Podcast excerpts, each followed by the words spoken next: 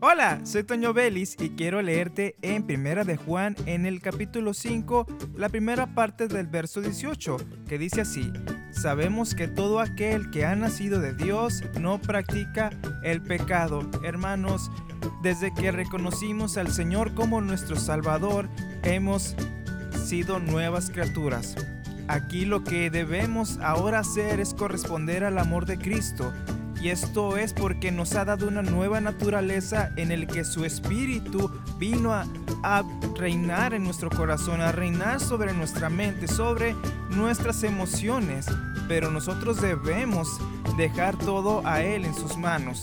Debemos también así aborrecer el pecado y de esa manera dejamos que el Señor actúe en nosotros. Si le pedimos a Él que controle cada espacio de nuestra vida, pero vamos directo al pecado, de nada nos sirve pedirle eso porque Él no va a actuar en donde no haya santidad. Tampoco esperemos a que Él nos llame a corrección porque será terrible, es terrible caer en las manos de un Dios vivo.